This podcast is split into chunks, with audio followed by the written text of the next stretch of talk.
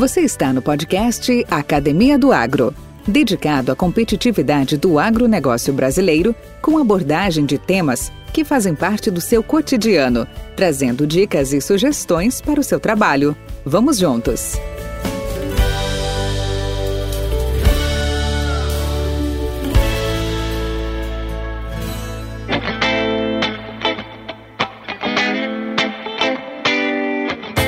Olá, amigos. Aqui é Valdir Franzini e tenho a honra de apresentar a vocês a segunda temporada podcast Academia do Agro.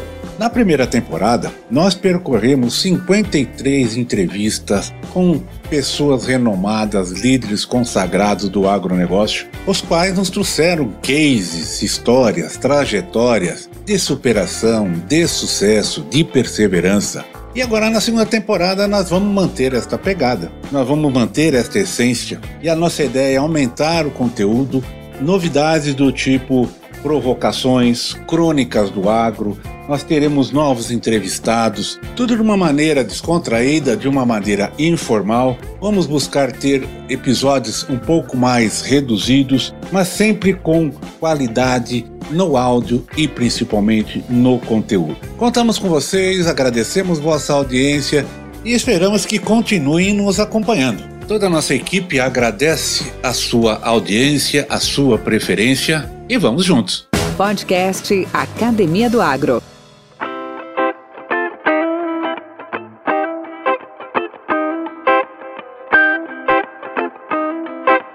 Muitas vezes, para aprender como ser um bom vendedor, é preciso sair da sua zona de conforto e não desistir. É neste momento que você faz algum dos seus maiores avanços pessoais e profissionais. Você pode ter sido recusado por 10 clientes potenciais em um dia, mas o décimo primeiro poderá ser o que ajudará você a conseguir o maior ganho do mês. Em vendas, a capacidade de desenvolver uma pele resistente e se recuperar após perdas ou decepções é fundamental. Ele é um bom exemplo dessas características. Tem iniciativa, é resiliente, persistente e convincente. Representante de vendas de semente no oeste do Paraná, vislumbrou novas possibilidades de crescimento e expansão, partindo para novas fronteiras, sendo hoje agricultor e pecuarista no estado do Tocantins. Ele conta um pouco da sua trajetória e nos confidencia que quando se juntam duas paixões, é impossível não sentir algo inexplicável. Produtor agrícola e caminhando para a pecuária, ele ama o que faz. Já são algumas décadas dedicado ao agronegócio e a vendas. Mas antes dessa paixão despertar, a outra parecia já ter nascido, com ele, o automobilismo. Ele é Ladimir Marcante e vamos conhecer um pouco da sua história, sua evolução, crescimento e as dificuldades e superações enfrentadas. Podcast Academia do Agro. Para começar, Vladimir, queria que conta um pouco de você. Quem é o Vladimir Marcante? Qual que é as suas origens? Como é que Vladimir Marcante chegou ao que é hoje? Valdir, eu estava assistindo esses dias a tua entrevista. Não difere muito. Não difere muito daquele grupo nosso que tentou fazer é, mudar a tecnologia da agricultura brasileira. Quase todos vieram de origem humilde, a minha não é diferente. Também filho de imigrantes italianos que vieram para o Brasil, a grande maioria deles passava fome lá na Itália, né? E aqui, por muito tempo, nossos familiares italianos, a grande preocupação deles não era nem ter bens, e sim ter fartura de comida no porão da casa ou no seu armazém. Quando chegava um parente, eu me lembro que nossos familiares falaram: Ó, oh, tô com fartura. Ele tinha arroz armazenado, ele tinha farinha.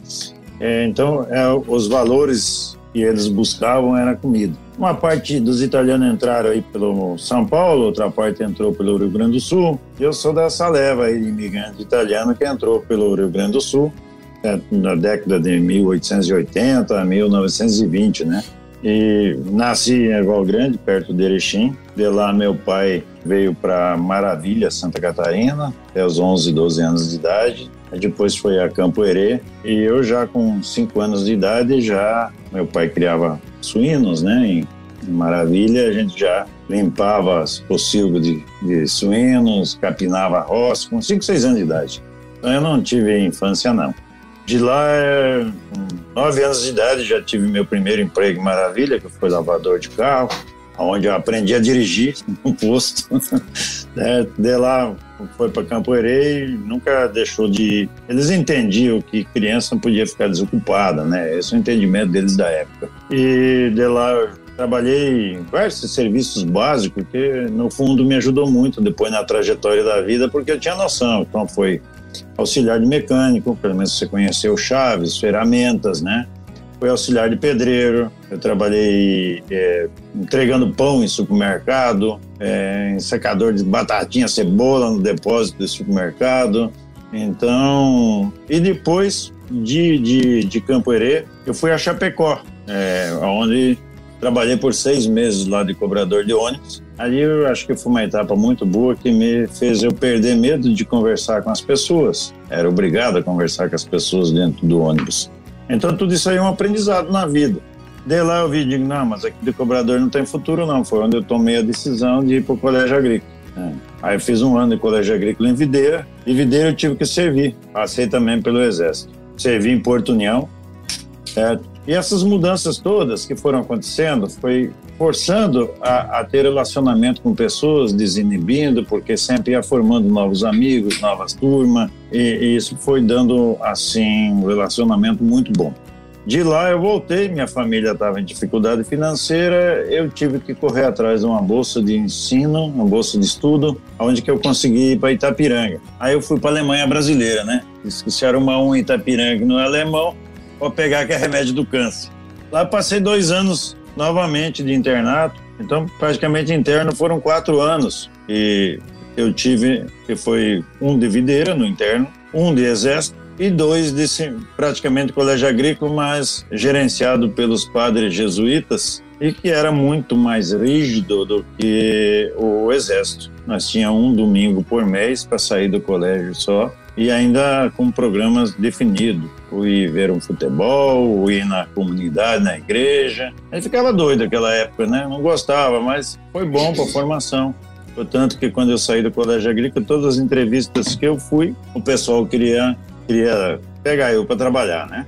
Nesse meio tempo, meu pai mudou novamente de Campo Herê, foi para Quedas, do Quedas do Iguaçu. Aí eu me formei no colégio agrícola, aí veio a pressão, né? Olha, agora a família já está em dificuldade, tem que trabalhar. Aí foi quando que eu fui para Francisco Beltrão. Na época, a Pioneer tinha muitos distribuidores, né? Que era o Martini. Em Londrina tinha o Itaro, o Itar, Tarogava. E depois que a Pioneer passou a então ter representantes exclusivos, na época eram distribuidores que distribuíam a semente, comprava da Pioneer, revendia e ainda podia trabalhar com outras representações. Do Martini, eu me lembro muito bem que eu cheguei lá e ele perguntou para mim: o que, que você entende da área de milho? Eu digo, nada. Acabei de sair de um colégio você sai de um colégio, ele deixa você preparado para entrar no emprego, mas conhecimento você não tem, você vai adquirir com o passar do tempo, né? E acredito que a maioria sai desse jeito, né? Pouco sai com uma bagagem é, grande de dentro da faculdade ou dos colégios técnicos, né? Ele gostou da minha sinceridade. A outra pergunta que ele fez é a seguinte: quanto você quer ganhar? Eu falei, ah, rapaz, eu até hoje não estou preocupado em ganhar, não. A minha preocupação é não te dar prejuízo. Você vai botar um carro na minha mão, você vai me pagar hotel, você vai me pagar refeição, você vai ter uma despesa comigo. Eu quero trabalhar, eu preciso trabalhar. Eu quero iniciar minha vida. Eu tô aqui é para trabalhar, não estou preocupado com quanto eu vou ganhar, não. É. E assim ele gostou de mim e largou muitos que tinham experiência e me pegou eu, eu, um menino novo, tinha vontade de, de crescer. Eu acho que é uma das coisas fundamentais nas pessoas. Muita gente, mas não tem vontade de crescer certo? Que é o básico, né? Se você não tiver vontade de crescer, sei lá, é melhor então procurar outra coisa, né? Mas não é o perfil da gente. Aí trabalhamos dois anos ali, apareceu o desafio do oeste do Paraná, onde que é, tinha ido várias pessoas para lá e sempre que cargas d'água chegava lá, é, acabava não dando certo. Dei minha primeira visita no oeste do Paraná, fiquei doido, porque eu vendi, tinha a chance de vender em uma cooperativa que se vendia em toda a minha área que eu estava trabalhando, que era o sudoeste do Paraná. É. Eu digo, não, o que é que estou fazendo aqui? Eu estou indo para lá, estou indo para lá. E lá fomos nós para Toledo, Paraná, onde lá eu fiquei a maior parte do tempo, casei, foi, tive meus filhos lá, tudo. E aí começou um trabalho. E um trabalho que na época era um trabalho assim é muito técnico, né? Porque foi criado aí pela Pioneer na época o trabalho agronômico, né? e, e nós vendíamos pautado em cima de um trabalho agronômico, da resposta do trabalho agronômico. É, foi sucesso ter essa etapa aí, né, Vandir? Foi, foi bom. Não sei se tem alguma curiosidade dentro disso. Hein?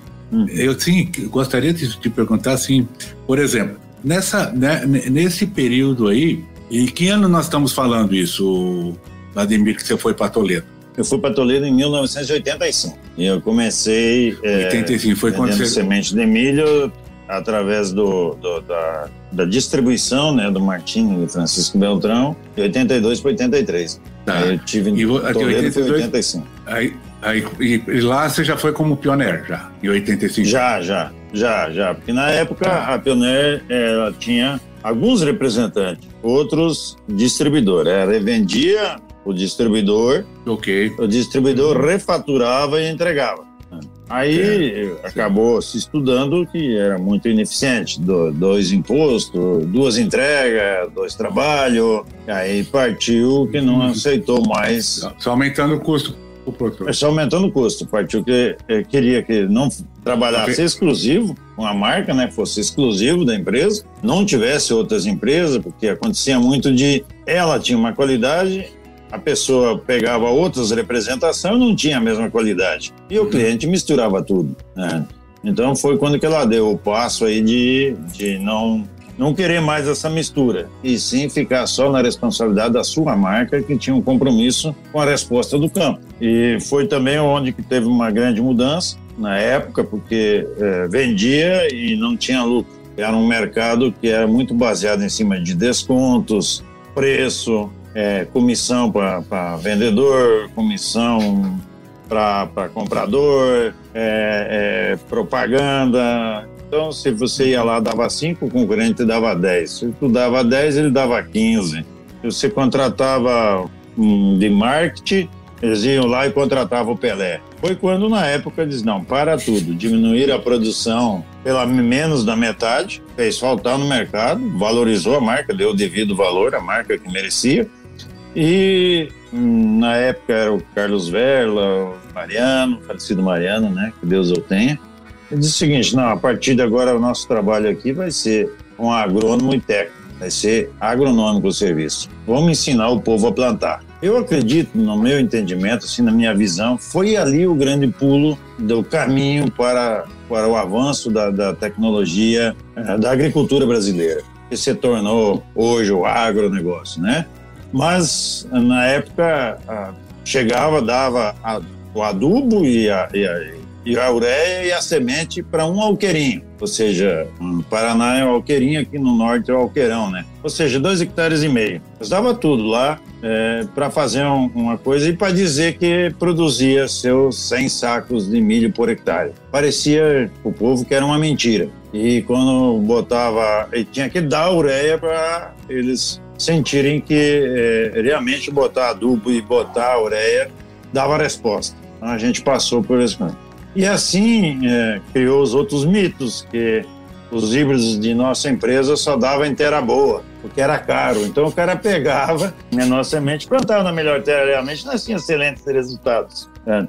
Depois teve a outra passagem que foi o seguinte: precisamos também ensinar a plantar. E não tinha essa facilidade hoje, que essas plantadeiras a vácuo, era plantadeiras com disco, discos de ferro e poucas opções. A gente pegava os disquinhos, media a semente no paquímetro, ia lá numa furadeira e fazia os buracos e, e, o número de buracos por disco e para dar certo o plantio fazer a distribuição. Aí onde a gente deu, além de ter a grande vantagem genética em relação aos outros produtos, nós tivemos o grande, o grande salto novamente, que a gente chegava a botar aí 50, 70 saques por hectare, porque nós acertava a população dos nossos híbridos. E aí despertou para a tecnologia da agricultura brasileira e assim veio os outros segmentos. Então eu acho que foi a base. A base foi aí. Quando eles tomaram essa decisão de apostar no técnico, mas nós não um técnico de ar-condicionado, de computador, e sim a base era chegar, olha pro braço do rapaz, está queimado? O que ele está usando é tênis ou é botina toda suja e velha? É.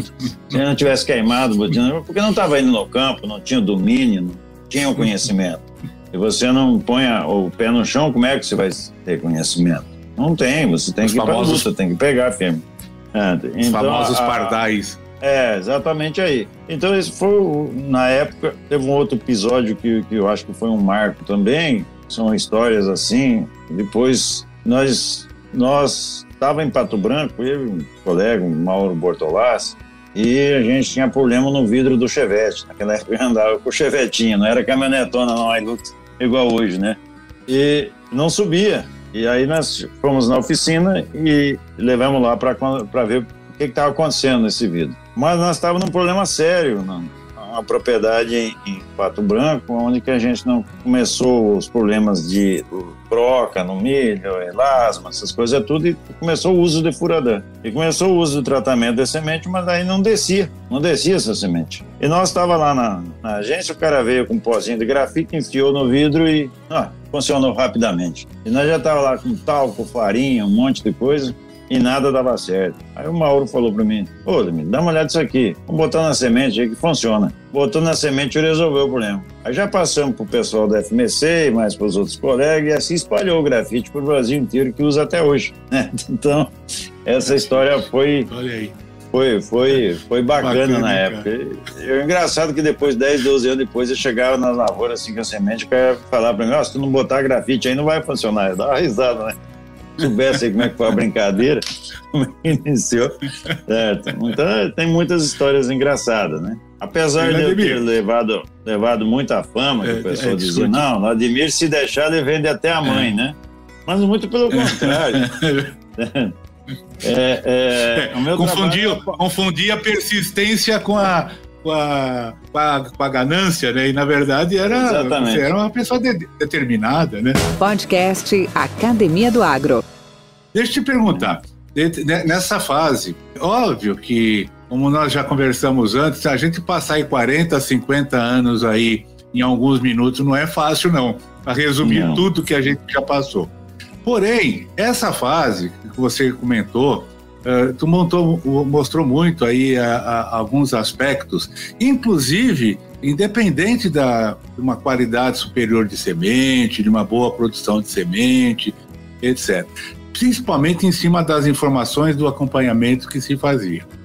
Agora, houve muitas dificuldades, houve muitos nãos, houve muito esforço. Não foi numa primeira tentativa, nem numa, duas, às vezes, nem na décima, para poder convencer o produtor, convencer uma comunidade, uma, uh, um grupo de agricultores a começar a usar os nossos produtos. Quais dessas dificuldades você acha que foi mais, mais impactante nesse período, Vladimir? Tipo assim, distância, a visita constante no produtor, na propriedade. Porque hoje celular, em dois minutos, em dez segundos você está falando com alguém. Naquela época, o que, que era? Era a distância. Não. Era a, eu, eu, a tradição do produtor, porque por, por natureza o produtor é desconfiado. Ele tem, ele quer, ele quer São Tomé, né? Como é que se criavam essas evidências para ele mudar a decisão a nosso favor, ao favor da, da empresa? Uh, Valdir, eu diria que na época era mais. Apesar da tecnologia hoje, trouxe a tecnologia, mas trouxe a ansiedade e trouxe também a, a rapidez e a ganância de querer tudo de imediato. Na época fato. a gente trabalhava mais tranquilo. Fato. O, o, o, é o grande fato era você convencer a grande barreira era você convencer a pessoa que fazer certo dava resultado, crescia a produtividade. Hoje, hoje é uma coisa consagrada, todo mundo sabe que se não tivesse produtividade, tu não sobrevive. É. Mas na época era, era tão, tão elástico as lucratividades que é, a pessoa conseguia sobreviver mesmo às vezes sem produtividade. Hoje, uma pessoa que não tiver uma produtividade, ele não sobrevive no, em qualquer ramo, certo?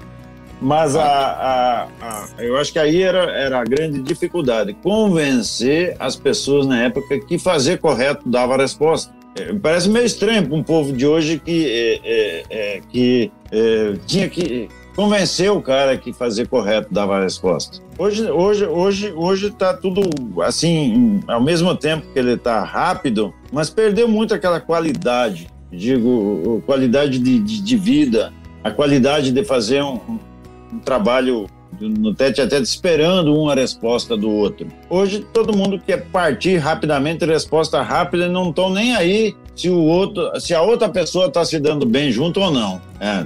Então, meio selvagem hoje em relação àquela época. Eu diria que é, é, na época nós tínhamos nós tinha a, a, nossa maior dificuldade era vencer chegar em todas as propriedades. Nós perdia cliente por não ir visitá-los, por não dar tempo de visitá-los. O cliente fazia questão de, de, de, receber um representante na propriedade dele porque sabia que vinha informação. E hoje a maioria que chega nas propriedades, ele chega ali para te empurrar uma coisa e vazar e ir embora. Ou muitas vezes não sabe nem por que está indo lá te visitar, mandaram ir para lá. Então, ao mesmo tempo que tem uma tecnologia imensa, eletrônica hoje na mão, mas perdeu demais a base agronômica. Pelo menos eu falo no norte, eu não sei como está no sul.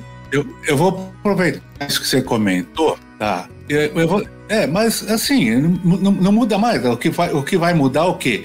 É a, é a, é a magnitude do tamanho das propriedades, talvez as distâncias a serem percorridas, porque o restante, comparado em anos, a, a, algumas décadas atrás, são semelhantes. Uhum. Conhecer a melhor condição edafoclimática para plantar determinada cultura, conhecer um pouco, uh, um pouco ainda de, uh, hoje já nem tanto, mas algum tempo atrás, da, das condições pluviométricas de cada região, etc, etc, uhum. que você vai, só poderia conhecer na hora que você estivesse ali, participando, vivenciando aquilo. Mas dentro do que você comentou, e agora você numa outra figura, que seria de produtor, né?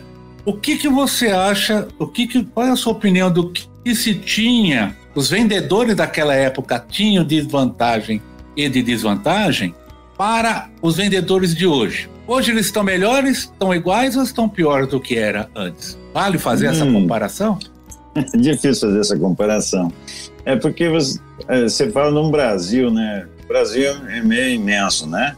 Mas eu, eu vejo hoje as pessoas, é, pelo menos. Você entendeu o que eu quis dizer? Tempo, então... Porque o produtor era ávido. Entendi, mas. É, e hoje, como você disse, as empresas que hoje se destacam no mercado é porque elas fazem algo mais do que simplesmente levar uma informação que hoje o produtor já tem na mão. Pô, hoje o produtor tem tudo à mão.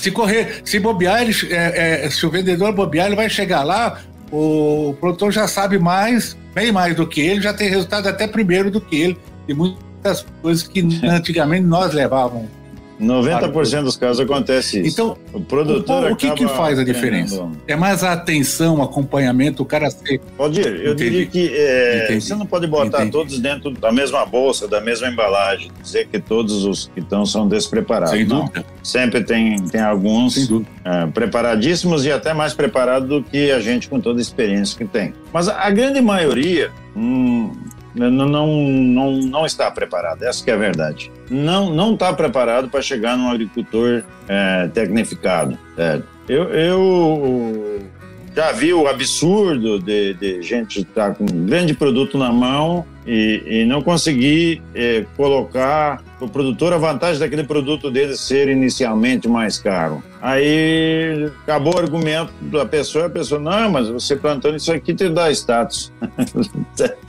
Pô, quem que vive de status? Para com isso, né? Perfeito. É, então você pega a gente uhum. despreparada a, a tal ponto. Ó, oh, isso não é nem de um representante, não, isso é o gerente, chefe do cara, isso, eu vi ao vivo.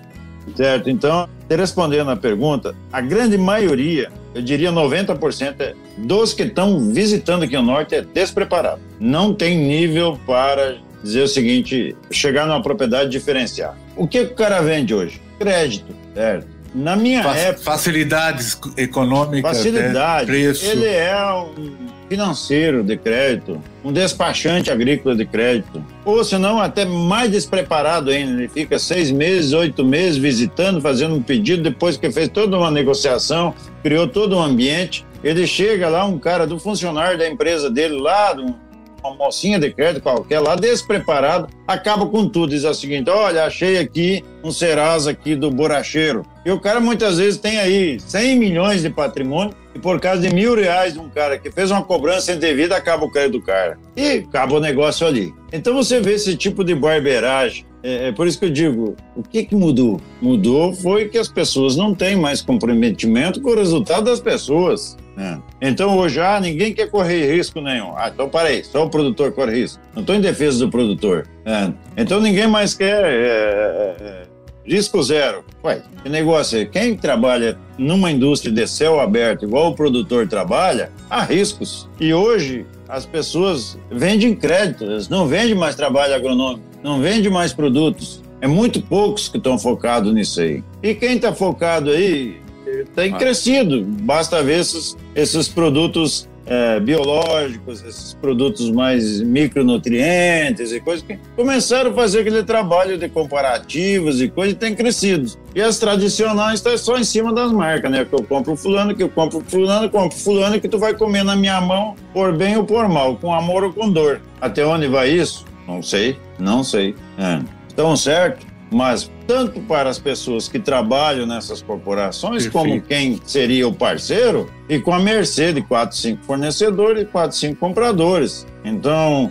eu vejo assim, hoje tu pegar um urbano é, em relação a um cara do campo, é, eu me lembro muito quando eu comecei a trabalhar, porque parecia que o caipira estava no, no, campo e o, e, o, e o, era uma pessoa desinformada. E o inteligente estava no é. urbano. Hoje inverteu. O caipira está no, no, urbano e, e o cara que está com a informação está no campo. Então, às vezes até me assusta. Esse barulho todo, que de certa forma é bom, né? Que o agronegócio sustenta o Brasil, nos enche de orgulho. Mas, mas isso aí, ao mesmo tempo, parece que, é, assim, que o agronegócio nada no dinheiro, né? Vive dormindo no dinheiro. E não é bem assim isso, as coisas. Isso aí é desinformação, é alienação é um monte de coisa que tem aí que você eh, pode dizer, os caipira inverteu a posição, né? Com certeza. Sim. Porque, e olha, não estamos falando de gente leiga, não, nós estamos falando de profissionais liberais, médicos, advogados. Os caras têm umas, uma, uma ideia totalmente equivocada do agro, mas muito por desinformação, até por não querer, às vezes, ouvir informação, e também meios de comunicação que têm viés aí outros, né, do que uhum. levar a, os fatos, né? E ficam aí Sim. promovendo seus feitos. Podcast Academia do Agro. Mas deixa eu te provocar um pouco. Ademir, Vamos lá. Você ganhou dinheiro sendo representante? Valdir, eu, eu, eu acredito que sim. Eu não posso dizer que não. Mas eu, eu, eu olho assim: Trabalhei 21 anos como representante. Quando eu fui é, pedir a, a conta para sair, acho que foi um dos primeiros aí, os representantes a pedir para sair. É uma decisão bastante pesada que eu tomei na minha vida, porque você sair da pobreza, estar tá numa situação estável, na época é, tinha, já tinha minha propriedade, é, acho que dos 21 anos aí, acho que por mais de 8, 9 anos aí foi o maior volume de venda. Então, e você pedir para sair daquilo que você estava confortável, com um novo desafio, era uma decisão muito arrojada. Né? Mas quando eu tive na empresa que me pediram o que, o que, que você acha que você tem para receber, eu digo, hum, acho que eu não tenho nada, porque eu fiquei todos esses anos é porque estava me pagando e me pagando muito bem. Né? E como é que você fica 20, 21 anos numa empresa se você não não tivesse recebendo? Né? Então, se eu fiquei porque eu recebia, recebia bem, certo? Por outro lado, também estava deixando uma história de vida, mas sem dever nada, porque tem grandes resultados, grandes retornos à empresa, né? Então, acredito que estava saindo assim de tipo de cabeça erguida para um novo desafio, né? Então, para aquilo que eu fiz, para aquilo que eu respondi, foi bem pago, sim. Não pode dizer que não, de forma alguma. E essa fase de produtor, como é que ela começou? E como é que ela se encaminhou? Valdir, eu diria que um dos, dos culpados aí para me tomar decisões diferentes foi o automobilismo. Né? Porque, é, porque o automobilismo, todo mundo diz o seguinte: ah, vou ganhar dinheiro. Ilusão. 95% dos pilotos pagam para correr, não dá 5% que ganha. Mas você tem ali um relacionamento diferente, você encontra pessoas de todos os segmentos. Você encontra ali de de quebrado, mais quebrado que arroz de terceira até milionários. Né? Então é um mundo bem diverso, como diz o outro. É, e é um mundo democrático, né? É muito. E você encontra ali pessoas muito inteligentes e, e ao mesmo tempo de, de, uma floração um egoísmo muito grande que quer competir, vencer, ganhar, ser o primeiro, né? E só ganha um ali, né? O resto tudo é perdedor. Né?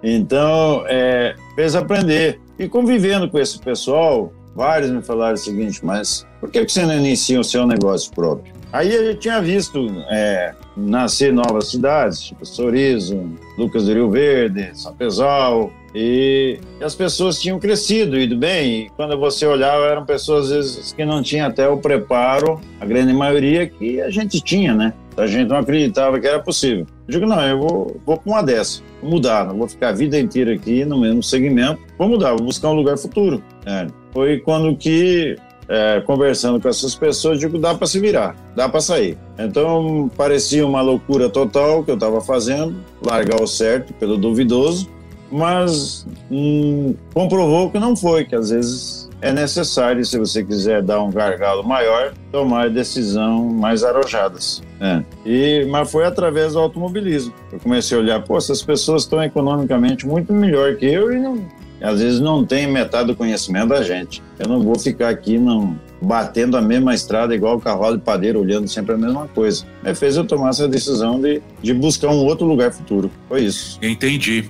Vladimir, mas então vamos explorar um pouquinho esse automobilismo, da onde veio essa paixão? Quem foi que te incentivou a isso? Que te levou a isso? Todo mundo, quando criança, tem um sonho, né, de ser médico, astronauta, jogador de futebol, já comentei isso também. E você, piloto, automobilismo, hoje aí extremamente é, inserido no contexto aí, competição de mar, marca, conhece todos os autódromos desse país, Cascavel, tinha até um torneio Cascavel de Ouro, não era? Tem um torneio lá de, de kart. Como é que é... isso tudo começou? A adrenalina parece que sempre fez parte de mim, né? O desafio da adrenalina. E eu pratiquei sempre esporte, né, Valdir? É, a única coisa que não foi muito bem é no futebol, né? Gosto demais de futebol, mas no colégio agrícola tinha 220 estudantes, escolheram os cinco mais ruins de futebol, eu tava dentro, né? São então, dois eu também. Fui, é, eu fui, fui, atleta, fui atleta há muito tempo, mas jogando tênis de mesa. Joguei vários jogos abertos e sempre tinha paixão, onde é que tinha corrida de cara, eu tava lá, mas na época que era jovem, podia ter seguido uma carreira, a gente era mais quebrado que arroz terceira, não tinha a menor chance de correr. Aí quando começou a sobrar um dinheirinho, a gente começou a brincar nos kart indoor. Por sinal, começamos lá em Londrina, no Marianel Nossa. Estava iniciando os kart indoor, daí fomos tudo para lá. E o Breno era o homem para ser imbatível lá, né? Daí foi uma, duas baterias, já bati lá, você nunca tinha pegado aquilo, me animou. E aí a gente de, de lá fui pro kart profissional de pista, né? E comecei a me dar bem, ganhei campeonato paranaense, sul brasileiro, essas coisas todas, muitas provas. E de lá depois fui correr de marcas. Eu também conquistei dois títulos de, de marcas e pilotos, né? E agora, por último, uma vez que a gente é mordido dessa mosca, é difícil largar. Tava mais como cartola, né? Eu fui, tava de vice-presidente aqui da federação aqui do de automobilismo do Tocantins. E aqui a gente também acompanhou dois meninos, que hoje um foi campeão da Stock Car, que é o Felipe Fraga, hoje é piloto oficial da Mercedes, de marca lá fora, que é cria daqui de Palmas. E o João Vieira, que é outro piloto que tem mais de 20 títulos nacionais e internacionais de kart. E aí a gente acompanhou ele na F4, depois na Renault. E quando chegou para ir para a 3 para a Fórmula 1, cadê o dinheiro? Certo? É o grande destino do automobilismo brasileiro. Então, hoje, para você chegar na Fórmula 1, todo mundo é, almeja, é, são pautados em três pilares, né, Valdir? É dinheiro, equipe e talento. Se você não tiver uma perna dessa, você esquece que você vai para frente. Você não vai mesmo. Então, ah, é, é, muito. Pode ver que os últimos anos, como um, um, é, não, não entrou mais piloto sem condição financeira dentro da Fórmula 1. Só entra filho de bilionário. Então, eu acredito que a gente não vai ter um Ayrton Senna de novo no automobilismo brasileiro tão rápido. E não foi por falta de talento, não. Nós tivemos talentos a nível de Ayrton Senna. Eu acredito que nos últimos anos, mais de 15 ou 20. Mas que eles todos em, é, entram pelo mesmo caminho. Quando chega lá fora, e vai mesmo no, aí para os finalmente lá, que é a F3 e F2 daí Fórmula 1, falta o recurso financeiro. Mas isso ensinou, porque ensinou que para você chegar no lugar é muito trabalho, muita luta e muita dedicação. Você não chega a resultado de qualquer que seja atividade se você, voltando lá atrás, por isso foi importante aquele ditado que a gente usou lá atrás, se você não sujar a bota, não queimar o braço, você não chega a resultado algum. Número um é trabalhar. Trabalhar fora do comum. Tem que ser diferente. Aquele que trabalha só a rotininha dos horáriozinhos, só faz o, o, o, trivial, não acredito que tenha sucesso ou conquista resultados, nada disso. Então, tantos bons resultados que eu tive é, como representante, como esportista, como no automobilismo, por trás sempre teve um grande trabalho. Eu diria que todas as corridas ganhas que eu tive na vida, 90% dela se definiu antes de entrar na pista. É. A pista apenas foi uma conclusão do trabalho. Então, a mesma coisa, acredito que para um agrônomo, para um engenheiro, para um produtor rural, você define o sucesso no planejamento antes. Antes de iniciar uma safra, antes de iniciar um plantio, antes de iniciar uma colheita tudo antes. Se você não preparar, não se dedicar e não trabalhar além do, do horário prefeitura, de seis horas por dia, você não chega a resultado nenhum. Eu não acredito. Pelo menos na minha vida não tem sido diferente. E olha que estou chegando aos 59 anos. A não ser que daqui até os 90, 95, se a gente chegar lá, né? A gente consiga é, alguém me mostrar o outro lado, mas eu não consegui ver ninguém que chegasse a um bom resultado tem muito trabalho. Vladimir, cara, bacana, bacana a tua história, bacana a sua trajetória. Essa adrenalina aí, como você bem comentou, ela, ela é contagiante pela forma como você já demonstrou e como você tem externado pra gente.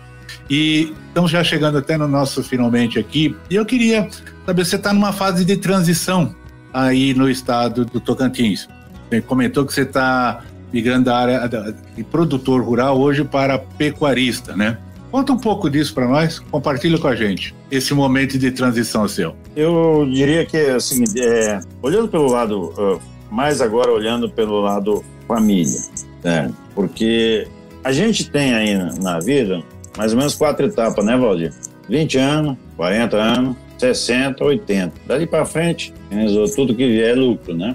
E nós já passamos três, né? Você, eu e essa grande maioria aí já estamos chegando na terceira. E a partir de agora eu acho que é mais cuidar da, da gente. Então eu quis uma tranquilidade maior, né? Porque muita gente fica aí trabalhando, vou crescer, crescer, crescer, crescer e esquece de se dedicar um pouco a si mesmo, né? Daqui a pouco você dá um infarto, dá alguma coisa, morre, deixa tudo e não adiantou nada daquilo. Não então, hoje, como colocado lá atrás, a agricultura é, é uma indústria a céu aberto de alto risco. Né? E eu, mesmo quando eu trabalhava, iniciando minha, minha atividade lá atrás, lá nos anos 88, 89, eu já mexia com pecuária, sempre gostei de lidar com bicho, né? E quando eu saí da Pioneer, eu saí com essa intenção de mexer com boi. Aqui, olhando o Tocantins, é que eu vi essa possibilidade de terras extremamente barato que se aplicasse a agricultura de grãos aqui teria uma valorização muito grande se teria um ganho de capital e isso aconteceu. É, então me fez mudar. Mas nunca deixei de tirar da cabeça que eu queria mexer com pecuária. Aí estava num bom momento, eu vendi grande parte da, não tudo, mas grande parte da, da área. Entendi.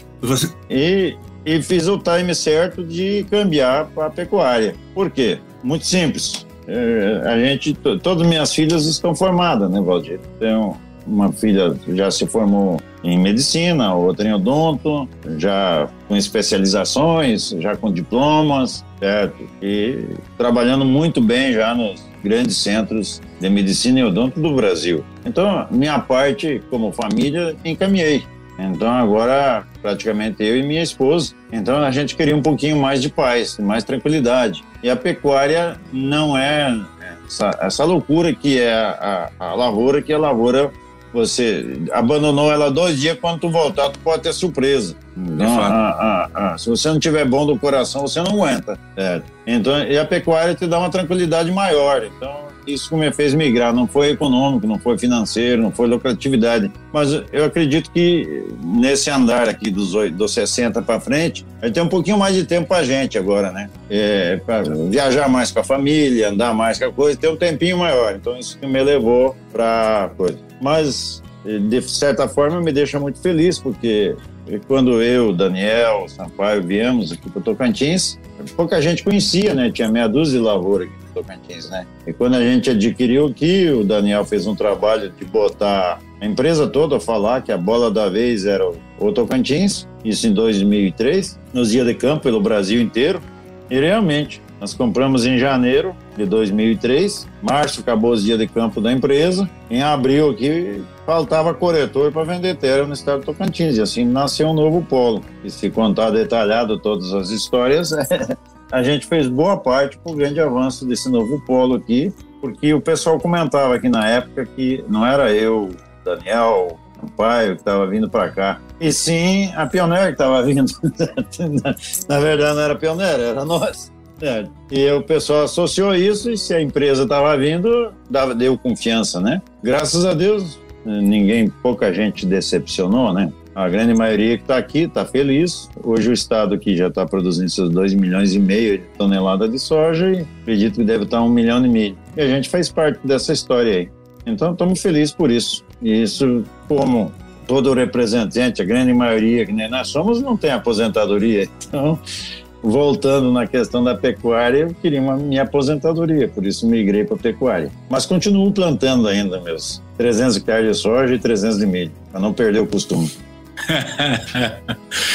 Vladimir, muito obrigado por essa oportunidade, por revê-lo, por ouvir essa, essa sua bela história. Tudo a ver com esse seu espírito indomável, com essa sua dedicação, sua persistência e essa decisão por último que você comentou, ela é muito racional, muito correta. A gente, eu tenho dito também para meus amigos e para minha, para minha família, a, a, nossa missão agora é fazer a nossa vida mais leve. Né? A gente não tem tanto apegos, tantos compromissos, porque já fizemos isso, né? Tem outras gerações aí que vêm vem vindo atrás e tem talvez a missão maior de carregar um pouco mais essa bagagem, né? Nós hoje nós temos que diminuir um pouco esse peso e usufruir um pouco mais. Então, parabéns aí pela sua história, parabéns aí pelas suas conquistas. Novamente te agradeço a, participação e reinsisto, ó, é uma aqui é uma arena, o podcast Academia do Agro, aberto para a gente estar conversando, trazendo novas no, novos assuntos, novos tópicos por que não, de repente, estaremos fazendo um, um episódio especial aí sobre o automobilismo né, nesse país enorme nosso, né? A, a, força do agro no alto, no automobilismo, Opa. por que não? Dá pra pensar Tem muita nisso. gente envolvida, hein? Tem na Bahia, tem é no Mato Grosso. É verdade. Tem uma categoria de velocidade da É verdade. Tem muito fazendeiro Eu me lembro. Muito. Rapaz, eu me recordo, eu me recordo quando eu estava lá em Santa Cruz, tinha aquele pessoal lá de. Ah, como é que era o nome dele, meu Deus do céu? É, me fugiu o nome. Não, era é, atrás do patrocínio, né, da, da, da, hum. da do automobilismo, porque eles eram produtor. Hã? O pessoal de Passo Fundo. Eu sei que é, ali não tá Fundo. o nome da é, cabeça. É, me fugiu o nome. Iafelite? Eu acho que é Iafelite. Não, Iafelite é do, não, não. do oeste do Paraná. Não, não é não. É, não, é, mas uh, o Júlio Busato, o, uhum. o pessoal lá de, da Bahia, no Mato Grosso uhum. tem um monte, né? E, e, e todos, todos eles são os grandes incentivadores do esporte, né? Sem dúvida. Sim, sim, sim. Adrenalina, né? Adrenalina. Mas é isso aí, Vladimir. Eu, eu, não tenho, talvez, a, a, um nível cultural teu aí, que você fala muito bem, tem um português muito bonito. Eu, eu, na escola, sempre minhas notas de português eram as piores possíveis, sempre abaixo de cinco, viu? Dá para ver que até hoje meu português não é muito bom, certo? Mas a, vocês às vezes eu invejo, invejo positivamente, porque vocês acham as palavras corretas, as palavras simpáticas, certo? E que não agridem.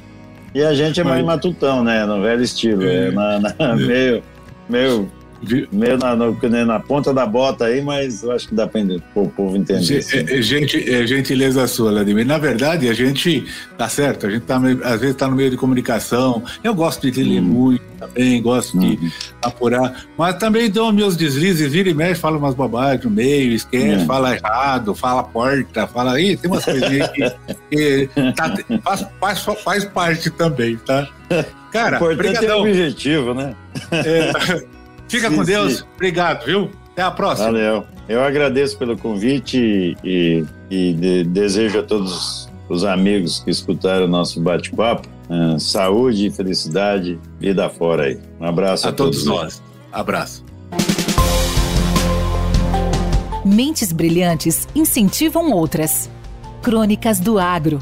Com seus especialistas e líderes comentando, opinando e analisando diversos assuntos através da sua ótica e de sua experiência.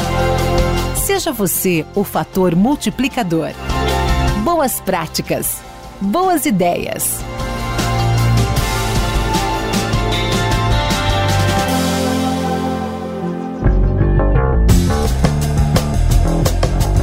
Baseado no artigo publicado pela Aline Souza Pereira, que é administradora e pós-graduanda em Gestão de Negócios e Marketing Comercial na PSIM Tecnologia Agrícola. E o tema será Transformando a Informação em Sucesso na Produção. Hoje, com a tecnologia e especialmente a internet, somos inundados de informações. Com o produtor rural, não é diferente. Uma recente pesquisa divulgada pelo IBGE avaliou o acesso à tecnologia da informação e comunicação. No estudo, apontou que o crescimento mais significativo aconteceu na zona rural do país. Em 2009, o percentual de acesso à rede saiu de 49,2% para 55,6%. Um outro trabalho feito por meio de parceria entre a Embrapa, o SEBRAE e o Instituto Nacional de Pesquisas Especiais, o INPE, verificou-se que 84% dos agricultores brasileiros já utilizam ao menos uma tecnologia digital como ferramenta de apoio na produção agrícola, ou seja, a maior busca por informação. Com essa maior facilidade de comunicação e de acesso à informação, o produtor amplia seus horizontes e também seu potencial de expansão. Com mais ferramentas à disposição para ajudar na tomada de decisão, abre-se inúmeras possibilidades de obter ainda mais sucesso nos negócios. Mas para isso, é preciso conciliar informação, conhecimento e resultado. Para isso, algumas dicas são importantes. Vamos lá? Primeiro, descubra o melhor plantio. Antes de iniciar qualquer espécie de cultivo, pesquise sobre essa cultura, pois não há nada melhor do que produzir algo lucrativo. É importante observar, além das condições climáticas e de solo, outras variáveis como o potencial de comercialização de, cada cultura, a lucratividade delas, os conhecimentos técnicos para cada tipo de plantio, o espaço disponível para a plantação e as necessidades de insumos e equipamentos também devem ser considerados. Nesses pontos, é fundamental buscar a orientação de instituições de ensino ou consultorias técnicas e ter a opinião de profissionais especializados com conhecimento sobre as condições da região. Outro ponto a ser destacado é se atentar para a capacidade de armazenamento e escoamento da produção. Segundo, tenha estrutura financeira. Ter controle financeiro é fundamental para a sua empresa rural. Isso também possibilitará um planejamento para compras e investimentos com mais segurança. Fazer uma boa gestão, considerando o fluxo de caixa, é essencial.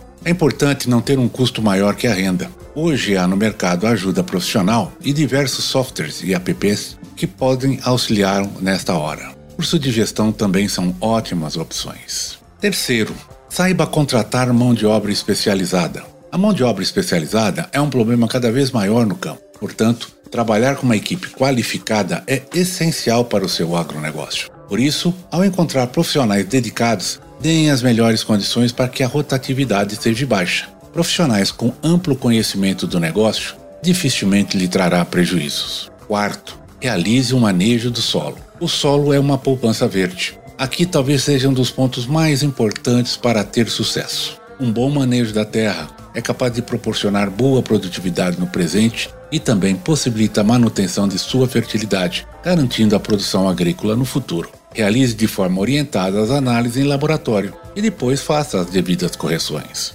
5. Esteja sempre atualizado no seu ramo. Saiba o que acontece no mercado do agro, acompanhe-o economicamente Participe de eventos, feiras e palestras. Eventos virtuais são ótimas alternativas. Troque informações e conhecimento com outros produtores, vizinhos e profissionais do setor. Afinal, adquirir conhecimento e estar antenado nunca é demais. Sexto, invista em equipamentos apropriados e atualizados. Vejo que ter ferramentas necessárias para o trabalho é tão importante quanto saber trabalhar. Invista em equipamentos modernos, eles farão com que tenha mais rentabilidade no negócio. Os benefícios de investir em maquinário incluem aumento de produtividade, redução de custos e desperdícios, eliminação de tarefas repetitivas e desgastantes, melhor segurança para você, seus funcionários, sua família, maior qualidade e padronização das culturas. Hoje, há um número grande de marcas e modelos. Escolha aqueles que se adequam às peculiaridades do seu cultivo, avaliando tanto seus planos para curto prazo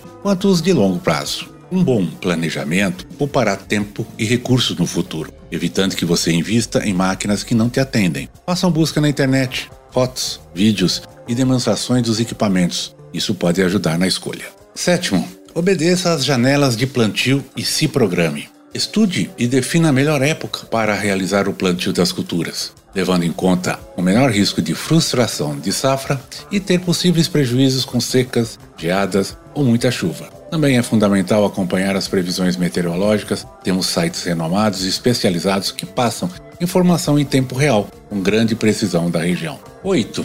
Faça bons parceiros de negócios. Se aliar e ter bons aliados em toda a estrutura de sua empresa é ter o benefício de estar em vantagem, pois boas parcerias também trarão lucratividade e segurança. Como podemos fazer boas parcerias? Obviamente, para tê-las é preciso escolher bons parceiros, Opte por quem você já conhece e tem analisado anteriormente, em algum momento, quais são as atividades que desenvolve, se é sinérgico às atividades da sua fazenda e ao seu pensamento com relação a valores e princípios éticos. Dificilmente criamos parceiros em curto prazo, pois é preciso que ambas as partes tenham confiança entre si e passem credibilidade em seus negócios e atividades. Construir uma rede de contatos e uma networking de qualidade é um excelente meio de encontrar parceiros estratégicos no futuro. Nono, não tenha medo de investir em tecnologia. A agricultura de precisão vem crescendo cada vez mais no mercado e tem se tornado um dos principais instrumentos quando o assunto é ser eficiente e rentável. Por isso,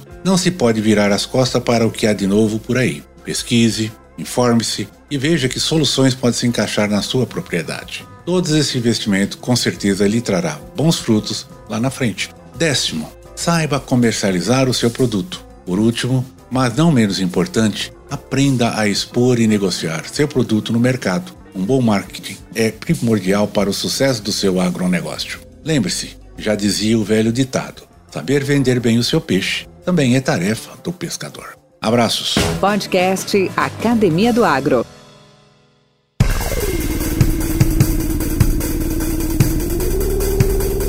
É, estamos vivendo um sentimento muito interessante. Uma parte de missão cumprida. Chegamos ao final da primeira temporada com 53 entrevistas realizadas, um monte de aprendizado, um monte de conhecimento, baita conteúdo compartilhado com os amigos e tivemos um retorno, uma devolutiva de todos os nossos ouvintes do mais alto nível. A outra parte é de emoção. Por quê? Estamos dando início à segunda temporada e ela não seria possível sem colaboração, a participação, o esforço de muita gente que trabalha neste podcast, como eu, produtor, gestor dos assuntos, do conteúdo, das entrevistas, apresentador do podcast, a Rosane, que me ajuda muito na revisão ortográfica, na qualidade final do produto, do áudio, da, dos assuntos e dos temas, e de cada um de vocês que nos ouvem, que nos prestigiam, que semanalmente aguardam aí um novo episódio, uma nova história, uma nova informação, e isso para nós é o grande motivo, é a grande satisfação de darmos início a essa nova temporada. Aqui um agradecimento especial a toda a nossa, retaguarda técnica, na pessoa do Alex Fonseca, da Fábrica de Podcast, que confere toda a qualidade que vocês já estão acostumados a ouvirem em nosso podcast. Não poderia deixar de agradecer aos colegas, aos alunos da Escola do Podcast, liderados e capitaneados pelo Edward Schmidt e também pelo Jefferson Pérez, que nos conferem uh, dia após dia, semana após semana, bons preceitos, boas instruções para que a gente atinja aí sucesso e eficiência em todo esse trabalho realizado. E, como não poderia de ser lembrado, a cada um de vocês, em especial, pelo carinho, pela aderência, pelo, pelo acompanhamento que tem nos dado, pelas devolutivas oferecidas em nos prestigiar nesse trabalho e para nós também muito nos satisfaz e muito nos honra. Obrigado a todos. Com temas expressivos e dinâmicos, esse intercâmbio semanal visa oferecer um melhor desenvolvimento em suas habilidades profissionais e nas atividades e práticas do seu cotidiano. Somos da Academia do Agro, o podcast para todos aqueles apaixonados pelo agronegócio. Te aguardamos no próximo episódio. Até lá!